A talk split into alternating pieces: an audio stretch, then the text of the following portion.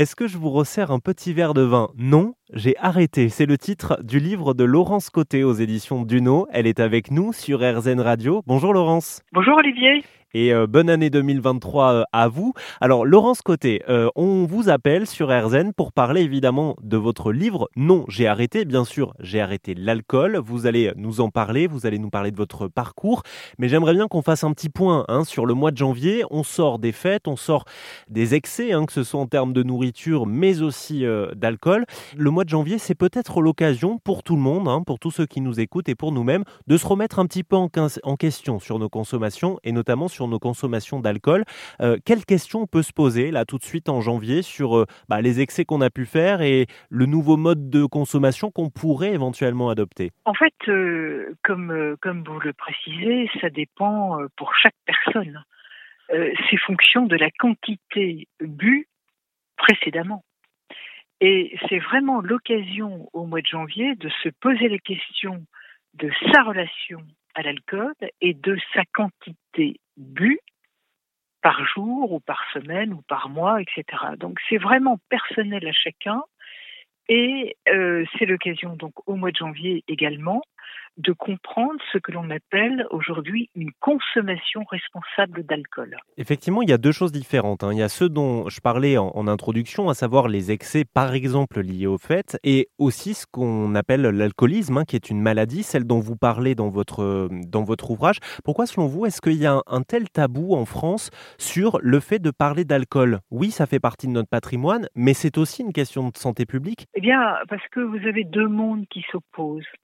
Vous avez le monde des alcooliers qui, comme vous le dites, depuis des années et des années, ont ce métier euh, et, font des bons vins, des bonnes bières, euh, des bons spiritueux, etc.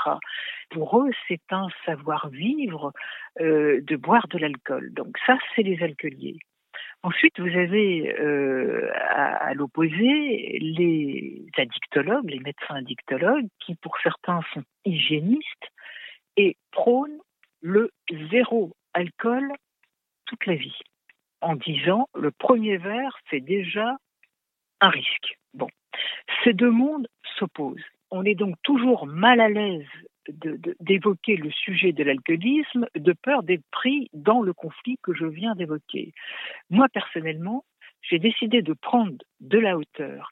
Et alors même que j'ai été alcoolique pendant 15 ans, je suis la première à dire je ne suis pas contre l'alcool. Je respecte les 9 dixièmes de Français qui le consomment avec modération, alors même que parfois ils sont dans l'excès. Et c'est à eux que je m'adresse en leur disant, vous savez, l'alcool, ça peut vite devenir un psychotrope et on peut vite tomber dans la maladie. Donc, continuez à le consommer, mais faites-le d'une manière responsable. Donc vous voyez, moi je ne rentre pas dans le conflit, je ne suis pas contre l'alcool. Par contre, j'essaye d'être pédagogue et de donner les informations pour que les gens puissent continuer à le consommer s'ils le souhaitent, mais qu'ils le fassent de manière responsable. Je suis pour une consommation responsable d'alcool. Ok, donc on entend bien le, message, Laurence Côté. Euh, vous êtes à l'origine du mouvement Janvier Sobre. Hein. c'est la cinquième édition, ce janvier 2023. Euh, euh, janvier Sobre, contrairement à son homologue anglo-saxon, le Dry January, le janvier sec, vous vous proposez plutôt une consommation raisonnée d'alcool. Qu'est-ce que ça veut dire très concrètement, une consommation raisonnée, raisonnable d'alcool pendant ce, ce mois de janvier, si on devait suivre une sorte de guide ah bah, janvier sec, ça veut dire que vous n'avez pas le choix, c'est zéro alcool pendant un mois. Et ça, je puis vous dire que beaucoup de gens n'en veulent pas, notamment en France, en disant mais non, moi j'ai pas envie de, de me gâcher euh, euh, la chandeleur, etc. Quoi. Et puis, puis euh, au mois de janvier, on a beaucoup de, de cérémonies des vœux dans, dans les entreprises, on a ou autres, etc. On a quand même beaucoup d'événements encore festifs. Donc le janvier sec, il n'en veut pas. Par contre, le janvier sobre, sobre est un adjectif qui veut dire boire peu de boissons alcoolisées. Donc je leur dis, mais je ne vous demande pas de ne pas boire d'alcool du tout. Je vous demande de vous fixer votre propre défi. L'important étant de toujours rester en deçà des seuils de verres par jour et pas tous les jours. Et donc, puisqu'on en est à la cinquième édition, eh bien, pendant les quatre premières éditions, j'ai vu les gens dire Ah ben ça, je suis d'accord. Eh bien, finalement, je vais me fixer comme défi pas d'alcool la semaine. Donc les afterwork, ce sera ou de l'eau pétillante ou des mocktails, c'est-à-dire des cocktails sans alcool ou une bière sans alcool, etc.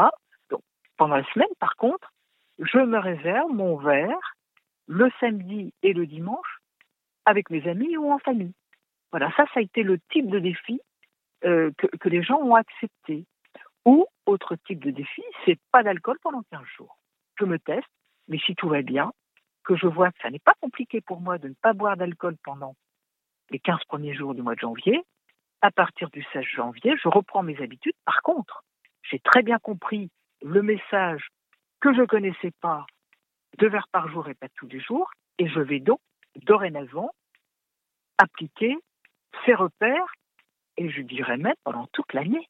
Donc vous voyez, grâce à cette pédagogie dans laquelle on n'est pas dans l'interdit, on n'est pas sur le zéro alcool, on est sur une consommation responsable, sur une liberté de se fixer son propre défi, et bien grâce à cela, et bien les gens après, ils continuent à adopter une consommation responsable pour les mois qui suivent, et ça devient la ronde des mois sobres, et ça devient l'année sobre, et ça peut devenir la vie sobre si vous souhaitez toute votre vie continuer à déguster de l'alcool. Vous avez bien compris, moi je ne peux plus le me permettre de boire de l'alcool et j'en suis parfois un peu chagrinée, je vous le cache pas. Euh, vous vous adressez dans votre livre à, deux publics, on va dire, à ceux qui sont peut-être sur une pente glissante, hein, qui passent de la consommation à outrance euh, à une consommation excessive et donc à la maladie alcoolique, et ceux qui le sont déjà. Comment on peut se prémunir si on sent qu'on a une consommation qui est quand même forte pour ne pas tomber là-dedans? À partir de quand on est dans l'excès? À partir du moment où on ne respecte pas les repères de consommation à moindre risque qui sont donnés par Santé publique France et qui sont deux verres par jour et pas tous les jours? À partir de ce moment-là, vous êtes dans l'excès et vous êtes dans une population à risque. Alors, comment éviter une évolution catastrophique vers la maladie? Eh bien, il suffit de respecter ces repères, c'est-à-dire deux verres par jour et pas tous les jours, et respecter dans la semaine au moins deux à trois jours sans alcool. Après, autre notion également euh, importante, quand je dis verre, je parle du verre standard, c'est-à-dire la quantité d'alcool qui est versée dans les lieux publics, dans les cafés, les restaurants. Vous voyez, à partir du moment où vous respectez ces notions, eh bien, vous vous prémunissez contre la maladie alcoolique. Merci Laurence et je rappelle votre ouvrage Non, j'ai arrêté, format poche aux éditions Duno. On peut aussi avoir plus d'infos sur votre mouvement Janvier Sobre sur le site tout simplement janviersobre.fr. Merci Olivier ainsi que tous les auditeurs et je vous souhaite un très bon début d'année.